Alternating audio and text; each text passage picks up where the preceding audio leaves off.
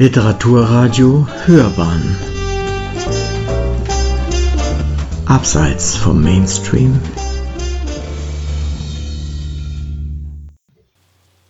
Zeichen und Zeiten in 80 Vögeln um die Welt von Mike Unwin mit Illustrationen von Ryoko Miyake. Eine Rezension von Constanze Mattes.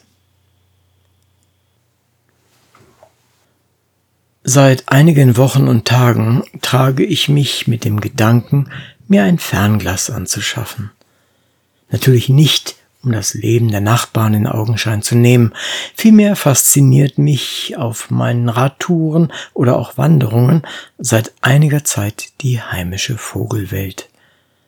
Was es da alles zu entdecken gibt, Formen und Farben in den unterschiedlichsten Größen und nicht zu vergessen dieser Schatz von Stimmen.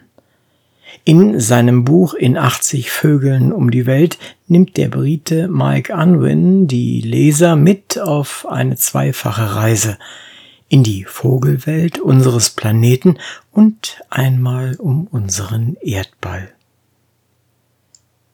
Vielfältigste Klasse der Wirbeltiere.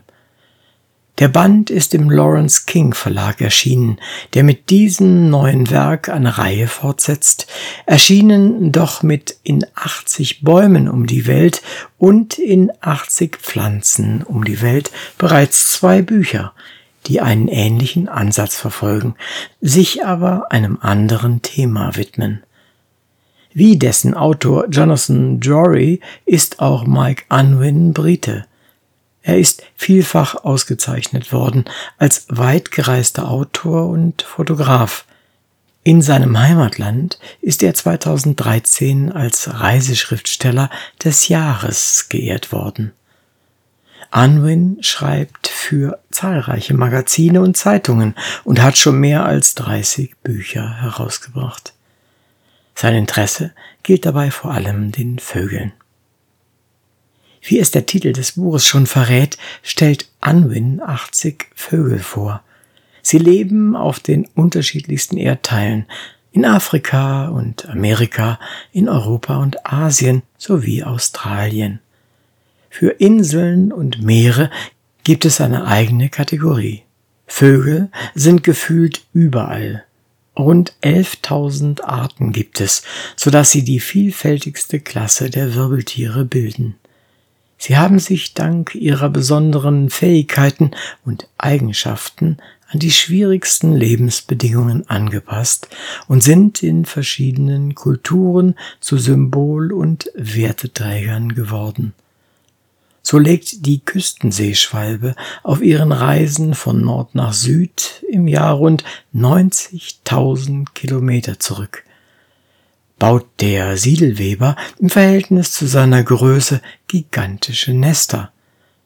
Bleibt der Steinkauz, der auf der griechischen Drachme zu finden war, nach der Einführung des Euro als Motiv erhalten. Der in Venezuela lebende Fettschwalm ist in Höhlen zu Hause. Er hat die lichtempfindlichsten Pupillen der Vogelwelt. Auf Vögel zu achten, vertieft das Erleben jedes Eckchens der Welt und ist erhellend hinsichtlich seiner Natur und Kultur. Der Brite führt in Länder und Regionen, die man in ihrer Gesamtheit vermutlich kaum bereisen wird und kann oder in Länder, die man womöglich nicht kennt. Im südafrikanischen Königreich Eswatini ist unter anderem der Glanzhauben-Turako beheimatet, der für seine bunte Farbenpracht verehrt wird. Auf zwei bis vier Seiten stellt Unwin die jeweilige Art vor, nennt die besonderen Eigenschaften und Fähigkeiten, beschreibt deren Rolle in der Kulturgeschichte eines Landes und räumt auch mit Klischees auf.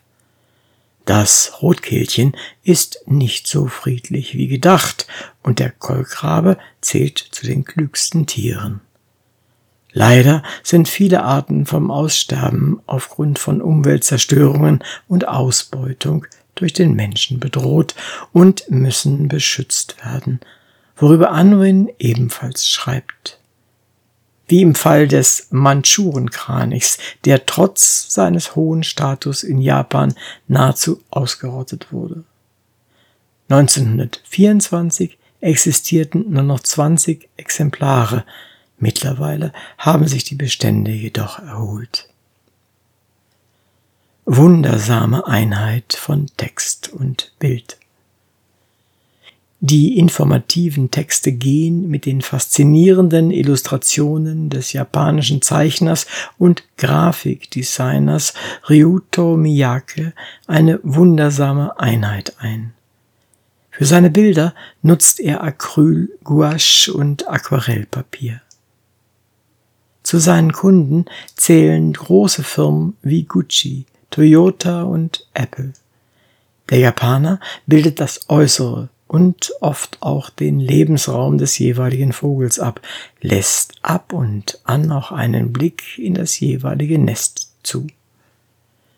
Nicht nur bringt er damit die oft scheuen Wesen direkt vor die Augen des Lesers, er fesselt sie auch an die jeweiligen Vogelporträts.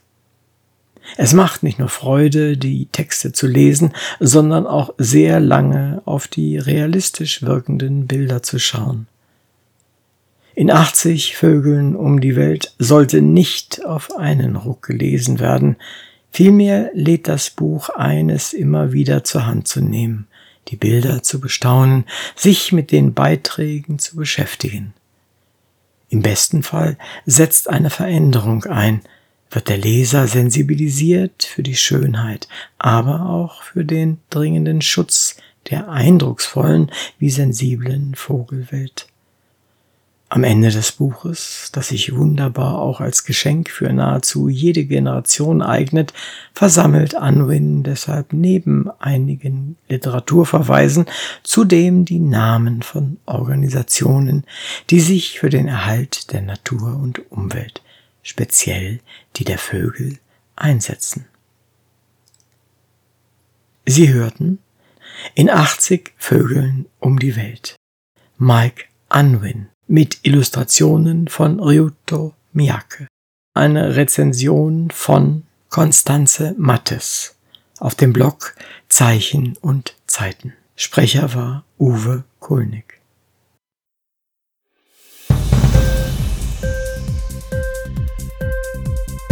Hat dir die Sendung gefallen? Literatur pur, ja, das sind wir.